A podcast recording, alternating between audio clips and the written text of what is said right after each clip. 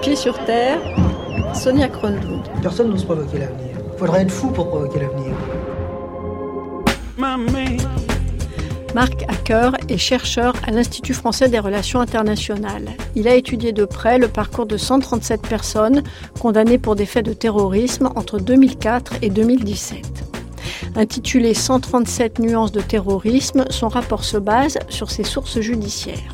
D'après ces mots, les profils de djihadistes se distinguent par un niveau d'éducation et une intégration professionnelle plus faible, un degré de pauvreté plus important, un engagement dans la criminalité plus élevé et un rapport plus étroit au Maghreb et à l'Afrique subsaharienne que la moyenne de la population française. Une majorité est au chômage ou en situation précaire et un sur deux n'est pas diplômé. Le portrait robot établit aussi qu'au moment des faits, les djihadistes ont en moyenne 26 ans. Sur les 137 personnes condamnées, un quart sont des convertis à l'islam, 90 sont françaises, 29 binationaux et 11 sont étrangers. Dans l'histoire que nous vous racontons, Emma, la jeune volontaire au djihad rattrapée in extremis en 2014, aurait pour les mêmes faits commis en 2016 ou en 2017, pour les propos qu'elle aurait tenus sur les réseaux sociaux, pour avoir excusé les violences commises au nom du djihad, Emma, aujourd'hui, aurait été condamnée, elle aussi, dans l'épisode qui suit, elle se trouve pourtant dans une situation qui n'a pas grand-chose à voir avec la lutte armée, mais plutôt avec une lutte intérieure, un cas de conscience qui nécessite de petits arrangements avec le Coran. C'est le titre d'ailleurs de ce troisième épisode de la première saison de notre podcast Ma fille sous influence par Rémi Dibowski-Douat et Laure Marchand. En réalité, on ne sait jamais ce qui se passe, on sait simplement ce qu'on veut qu'il se passe. C'est comme ça que les choses arrivent.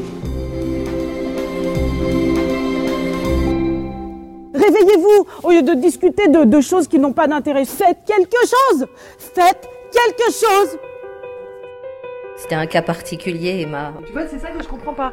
C'est-à-dire qu'elles se sont faites avoir par ça, mais elles y restent quand même. Finalement, je me suis rendu compte qu'il y avait une espèce de toile d'araignée qui convergeait sur ma fille. Entre 60 et 80 habitants de Trappes ont cherché à rejoindre Daesh. Elle avait un visage tellement fermé. Nous sommes en 2015 avant les attentats du 13 Et puis après, ben, histoire terminée, euh, on passe à autre chose, on reprend notre vie normale. Ça, c'est ce que je croyais.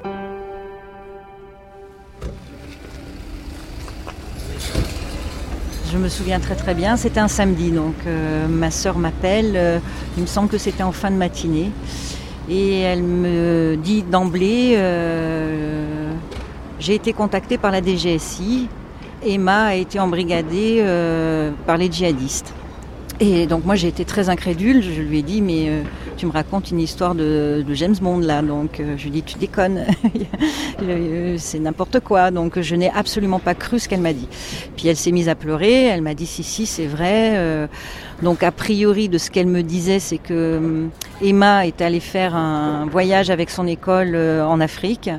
Et quand elle est revenue, elle avait une page Facebook, elle a marqué qu'elle voulait aider ses enfants, les emplis petits noirs, euh, les enfants malheureux, euh, essayer d'aider les autres. Euh, et par ce biais-là, il l'aurait recrutée.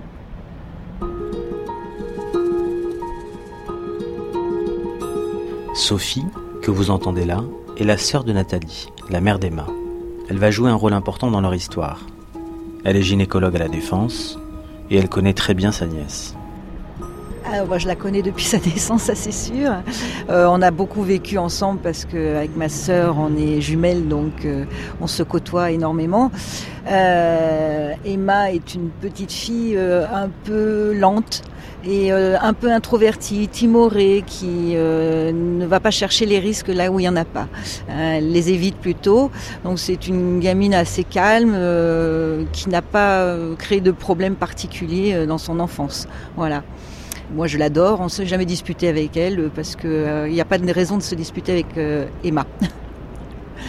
voilà, elle est, euh, et puis je l'ai vu grandir. je les ai beaucoup gardés quand ils étaient petits, donc je, je m'en suis beaucoup occupée. vraiment, c'est une petite fille qui était adorable et j'ai des souvenirs d'elle, mais c'est parce que c'est surtout physique, c'est des images, parce qu'elle avait des cheveux très frisés, très bouclés, donc euh, elle ressemblait quand même à une poupée russe. Elle était très blanche de peau avec des grosses joues rouges et des grands yeux bleus, donc euh, c'est vrai que c'était une poupée russe.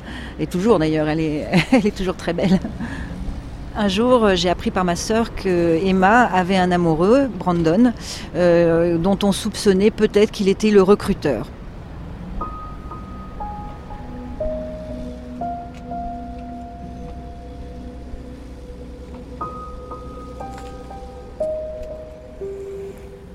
Nous sommes en 2015, avant les attentats du 13 novembre.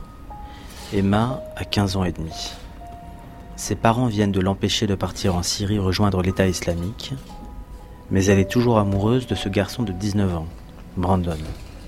Il se présente comme un pieux musulman qui revendique une pratique du vrai islam. Mais qui est-il vraiment? Un soldat de Daesh ou un gars un peu perdu de la Courneuve? Ce qui est sûr, c'est qu'il a un drôle de profil. Une fois, il s'est même vanté auprès d'Emma d'avoir dix copines. Et ça n'a pas eu l'air de la choquer. Emma était partie une fois, elle était partie au fin fond du 9-3, je m'en rappelle, parce qu'elle était complètement amoureuse de ce jeune homme. Et donc pour éviter que hum, Emma parte euh, là-bas, ma sœur a accepté que ce jeune homme vienne à la maison. On met pas un jeune homme de 19 ans dans le lit d'une fille de 16 ans. Et naïvement, ma sœur elle m'a répondu, mais enfin, ils font rien avant le mariage. Je lui dis, mais euh, Nathalie, tu peux pas, tu peux pas euh, cautionner ça, c'est pas possible. Donc je me suis beaucoup énervée et c'est là qu'elle m'a appris qu'elle, que Emma était enceinte. Je me suis mis très en colère parce que euh, j'ai pensé à ma nièce, alors qui est un peu euh, euh, fleur bleue, qui c'était son premier amoureux a priori, en tout cas de, de, ce que je connaissais, et je trouvais que c'était mal démarré dans la vie. Je suis gynécologue, je ne peux pas imaginer qu'un jeune homme de 19 ans ne fasse rien avec une jeune fille de 16 ans, d'autant plus qu'elle est magnifique et que je ne vois pas comment ça ne pouvait pas se passer autrement. C'était évident. Donc c'est vrai que j'ai beaucoup disputé ma sœur. la pauvre, elle s'est mise à pleurer, mais je j'étais tellement en colère que je ne comprenais pas qu'elle puisse admettre qu'on pouvait rester dans un lit, même s'il y avait une religion. Je, je n'y crois pas.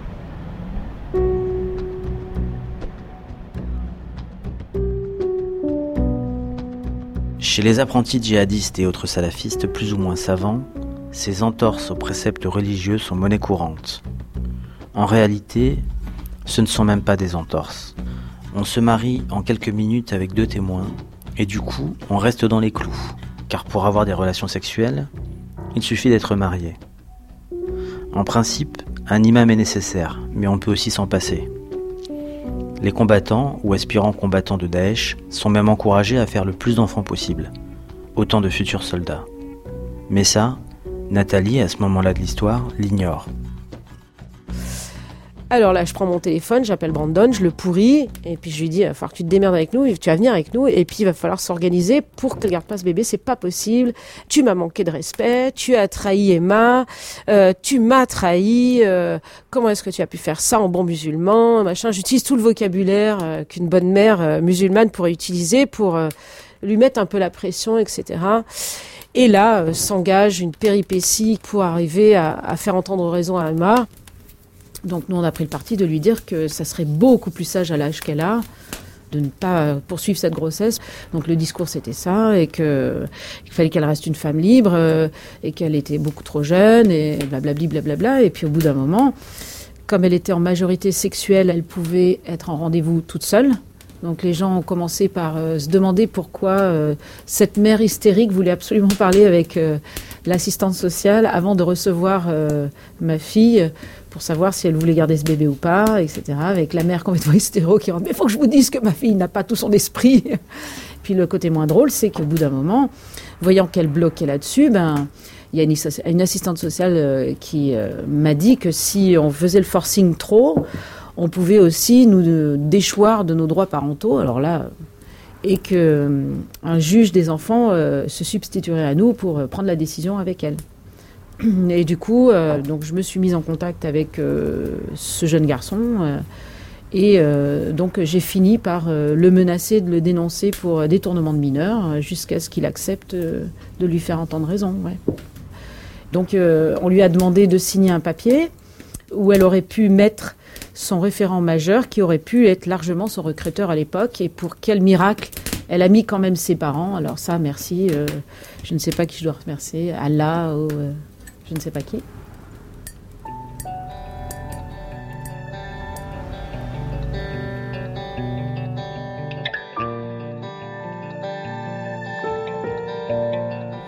Naturellement, Sophie, en tant que gynécologue, est appelée à la rescousse pour convaincre sa nièce.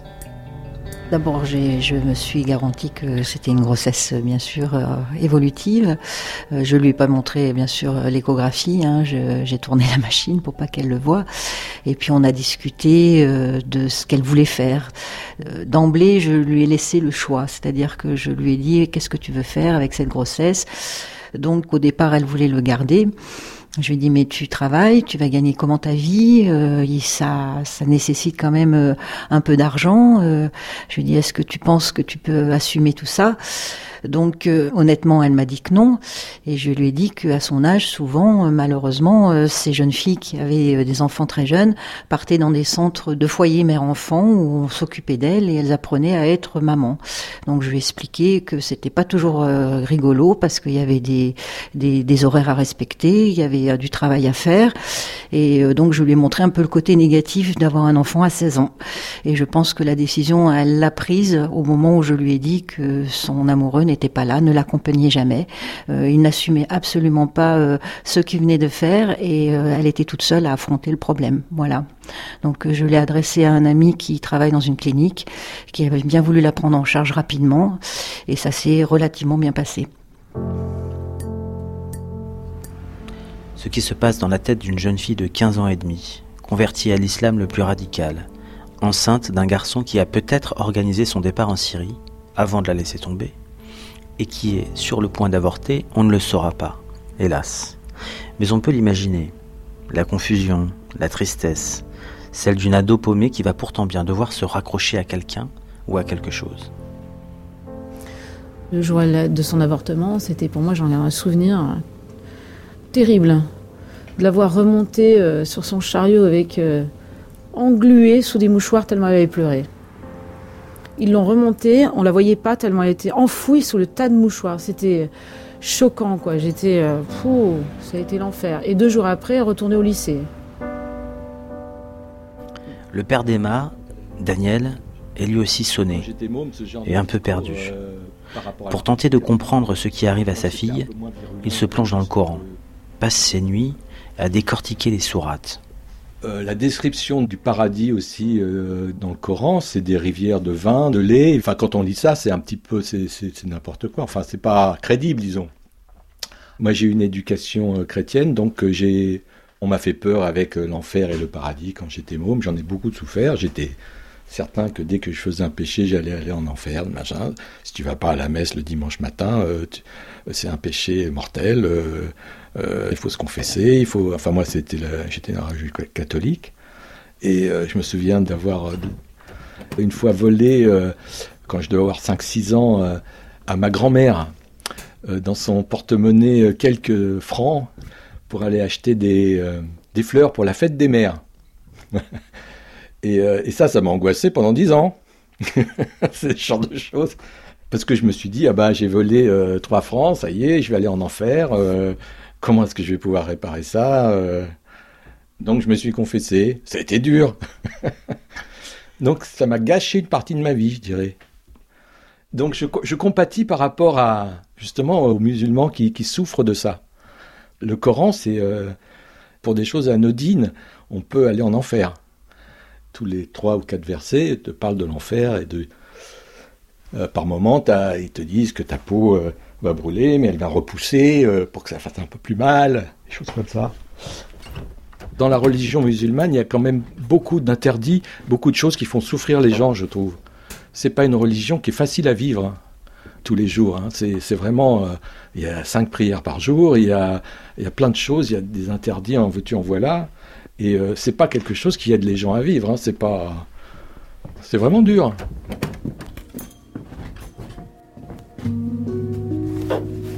Dans tous les pays. Euh, Daniel s'inquiète pour sa fille, pour la dure vie qu'elle s'impose avec l'islam. Mais ce qui le tracasse également beaucoup, c'est autre chose. Il a peur de passer pour un islamophobe. Je vous laisse en juger. On a toujours peur de, passer pour un islamophobe. Je suis pas islamophobe, mais je pense qu'il faut arrêter de se laisser berner par, euh, par ce truc-là, quoi.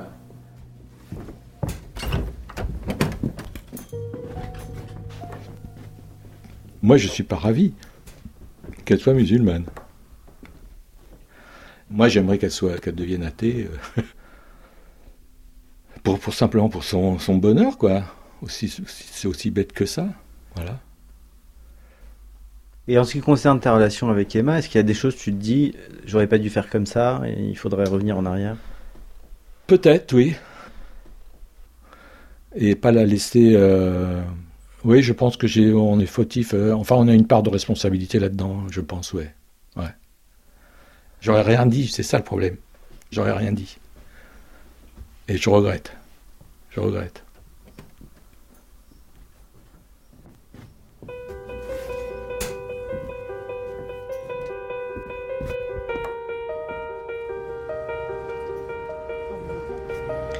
Après l'avortement, Emma reprend sa vie de lycéenne. D'abord épuisée par ce qui lui est arrivé, elle semble aller de mieux en mieux. Brandon a disparu. Un an plus tard, elle décroche son bac et entre dans une école d'aide-soignante. Elle rassure sa mère, elle n'a plus de projet de partir en Syrie, ni de fréquenter des groupes salafistes. Elle est croyante, observante même, mais rien de plus. Elle compose avec les sensibilités familiales. Quand elle va chez sa grand-mère, elle mange de la quiche lorraine, lardon compris. En revanche, elle porte toujours des tenues amples. Mais avant d'aller voir sa tante, intraitable sur le sujet, elle retire son voile. Elle a arrêté les séances de déradicalisation. Pour Dounia Bouzard, elle est sortie d'affaires. Nathalie, à présent, connaît mieux l'islam radical. Elle sait que la dissimulation est une pratique courante. Alors elle continue de surveiller sa fille. Quand la pression est trop forte, elle va trouver du réconfort auprès de son amie Virginie, qui a elle aussi une fille radicalisée. Virginie a des cheveux très noirs, porte des Doc Martens et des vêtements amples. Dans la vie, elle s'occupe de logement social et son mari est prof de maths dans un collège. Même profil que Nathalie et presque même histoire. Bon, bah la tienne, ma copine. Bon, ça a été ta journée depuis lundi qu'on s'est vu? Ouais, ouais, bon, j'ai réussi à, à m'agacer encore hier soir. Avec, euh, avec ta fille Ouais, ouais, ouais. ouais. Euh, Pourquoi bah, en fait, c'est tout, tout bête. Euh, pourtant, ça va bien, hein. Franchement, ça se passe super bien. Mais on- en fait, elle est rentrée tard de son stage et elle devait aller garder des gamins après, donc elle avait tout juste le temps. Il se trouve qu'on s'est retrouvés dans le même RER. Et donc je lui dis, bah, si tu veux, on se retrouve à la gare et puis je te prends tes affaires parce qu'elle a toujours des tonnes d'affaires pour s'occuper des gamins derrière, c'est pénible. Et elle me dit, ouais, bah, je veux bien que tu prennes ma doudoune parce que j'ai chaud. Je fais, ok, on se retrouve à la sortie de la gare. Bah, évidemment, elle avait son voile. Et euh, je lui fais, mais euh, t'y vas comme ça? Et elle fait, mais non, mais je vais l'enlever, mais euh, là, je peux pas l'enlever devant tout le monde. Et alors là, mais c'est hallucinant. C'est là que tu te rends compte, en fait, que tu te rends compte qu'elle peut pas enlever quelque chose devant les gens, devant tout le monde, alors que les gens, ils passent, ils s'en moquent, quoi. Ils la voient même pas. Donc tu te dis, mais c'est quoi la peur qu'elle a? Je ne comprends pas pourquoi elle peut pas enlever ce truc comme ça dans la rue en marchant, euh, en allant à son rendez-vous, sachant qu'elle a, elle a décidé de l'enlever, de ne pas la voir euh, quand elle est avec les gamins. Je comprends pas. C'est un truc qui me rend folle. Alors évidemment, euh, j'ai j'ai- j'ai levé les yeux au ciel. Pas possible, mais je trouve ça tellement bête, tellement bête. Je, je, je peux pas, j'arrive pas à comprendre. Sachant qu'elle m'a dit tout et n'importe quoi. hein, quand je lui demande pourquoi elle le porte, euh, il y a des fois, elle me dit que c'est euh, parce qu'elle se sent plus proche de Dieu. Mais la façon dont elle le dit, t'as vraiment l'impression en fait que euh, c'est une protection contre le monde extérieur. Moi, c'est plus l'impression que j'ai. Parce que des fois, elle me dit que c'est aussi pour cacher son double menton. Enfin bon, ça c'est. euh, Tu vois, il y, a- un peu tout, quoi. Euh, c'est- Tu, tu sens bien que c'est aussi qu'elle n'arrive pas encore à s'assumer telle qu'elle est, quoi. Ouais. T'imagines, c'est. Moi, je vais faire un petit kawa. forcément, il me met dedans. Et c'est pour ça qu'on a un bon. Ouais, je sais pas. j'ai- j'ai- En fait, j'ai décidé d'occulter le truc. euh, euh, Emma, elle a décidé euh, de mettre le turban et de l'assumer devant nous euh, récemment, en fait. Et j'ai fait comme si euh, ça m'était euh, totalement euh, équilatéral. Du coup, je lâche euh, sur certains trucs et euh, je rebondis sur d'autres. Je pense qu'il faudrait que tu fasses comme si, euh, mais tu t'en foutais complètement parce que. Mais en- alors, il y a des, y a des fois, il y a des fois où j'y arrive très bien. Il y a des fois parce que elle le met, elle le met avec moi. Enfin bon, on sort ensemble euh, avec ça. Enfin, il y a, y a aucun souci. Mais il y a des fois, y a, mon agacement prend le dessus. Il y a rien à faire, quoi. Mais vu comment elle est, ça n'a rien à voir avec avant. Elle est pas du tout stressée vis-à-vis de ça. Euh, je crois qu'elle fait même plus ses prières. hein. Euh, hein, franchement, euh, il y avait un tapis de prière dans un coin. Je crois qu'il a pas bougé depuis six mois. Mais il y a toujours ce petit truc. Alors c'est peut-être minime, si tu veux, par rapport à comment c'était avant. Euh, moi, je sais qu'en tout cas, euh, Emma, à la maison, elle a son tapis de prière à côté du bureau et c'est clair qu'il il, il lui sert. Ah, il fonctionne. Il est en plein, Il fonctionne. il est en plein fonctionnement. Bah, écoute, c'est ou alors moi elle est particulièrement discrète, mais franchement j'ai pas l'impression. Non non, moi je... bah, tu penses bien que je regarde. Je regarde comment il est plié, je regarde si ça a changé de place. euh, Ouais. Il bouge pas. hein. Des fois, il tu bouge mets un pas. petit truc dessus pour voir s'il a Non mais bougé non, de je suis place. pas allée jusque là. Ouais, je je suis pas allée Je mets un petit jusque-là. truc dessus, je reviens, est-ce que ça a bougé de place Ah ouais, et Et bougé. oui, Ah ouais, bien sûr. ouais, ouais, ouais. Mais tu vois, c'est ça que je comprends pas. C'est-à-dire qu'elles se sont faites avoir par ça, mais elles y restent quand même. Mais enfin, je sais pas, moi, enfin, bon, je me dirais, mais attends, je me suis fait avoir par ça, mais je lâche tout, et c'est bon, quoi. C'est- c'est- Puisque c'est ça qui m'a fait plonger dans cette horreur. Et non.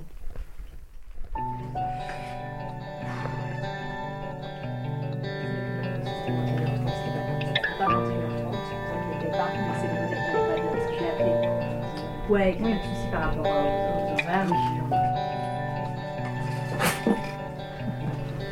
Un petit copain, euh, Clara, ta fille Rien. Mais on en a discuté et euh, en fait, elle a, je pense qu'elle est, elle est tout simplement extrêmement exigeante.